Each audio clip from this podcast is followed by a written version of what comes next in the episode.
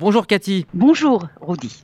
Alors c'est à contre-coeur, hein, mais en suivant donc la recommandation de la Cour suprême israélienne que Benjamin Netanyahu a donc euh, démis de ses fonctions euh, le ministre de la Santé et de la Défense, Arié Deri. Absolument, Benjamin Netanyahu n'avait absolument pas euh, le choix, mais il faut préciser ce matin que le fait qu'il ait démis le ministre de la Santé, avec d'ailleurs en coordination avec, avec lui, ne touche pas du tout à la stabilité du gouvernement Netanyahu.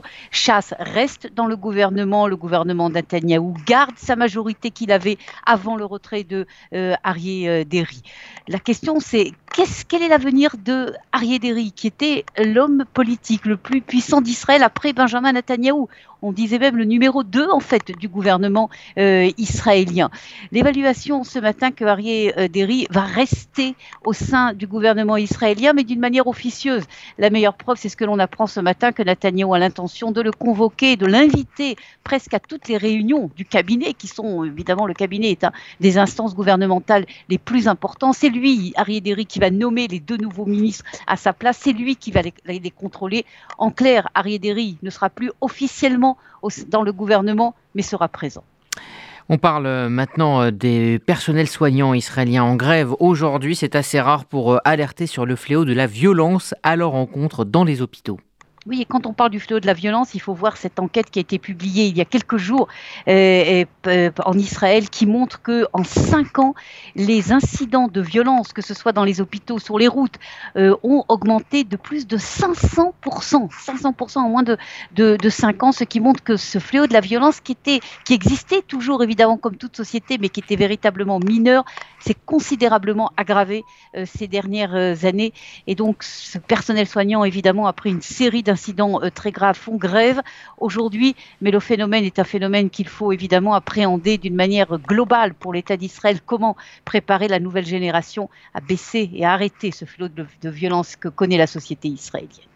Et puis 130 euh, entreprises de high-tech israéliennes annoncent une grève de quelques heures demain pour protester contre la réforme du système euh, judiciaire. C'est un écho à, la manifestation de samedi soir qui a, réuni à Tel Aviv plus de 100 000 personnes.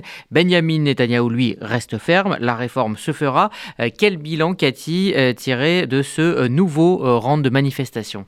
Écoutez, je crois que le bilan principal et le bilan qui inquiète beaucoup tout le monde ici en Israël, tous les personnes qui observent la société israélienne, c'est la, la, situation de la société israélienne aujourd'hui autour de cette réforme euh, judiciaire. Ce n'est pas comme euh, les, autres, euh, les autres conflits que l'on avait vu se développer depuis presque la création de l'État d'Israël. Là, il s'agit de totalement autre chose dans la terminologie qui est utilisée. C'est la fin de l'État d'Israël, c'est la fin de la démocratie israélienne, le début de la fin de l'existence de l'État d'Israël, etc., etc. On entend toute la moitié en fait des Israéliens utiliser une terminologie qui est beaucoup plus violente et beaucoup plus grave que ce l'on entendait euh, ces, dernières, euh, ces dernières années. Et c'est là, si vous voulez, le problème euh, principal. Car autour d'Israël, les ennemis d'Israël veillent et n'attendent que cela, que la société israélienne se détruise de l'intérieur. Et c'est pour ça que l'on entend maintenant depuis quelques jours le président de l'État d'Israël qui dit qu'il va proposer et aux uns et aux autres une solution pour sortir justement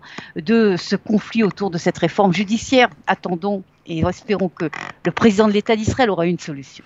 Est-ce que vous pensez, euh, Cathy, que Benjamin Netanyahu va un petit peu infléchir euh, sa position et, proposer des aménagements à cette réforme? Sûr, mais c'est sûr, il n'y a aucun doute sur cela que cette réforme telle qu'elle a été présentée, qui est une réforme véritablement très extrémiste, c'est changer le système judiciaire à, à 360 degrés, c'est sûr qu'il y aura euh, des changements dans cette réforme.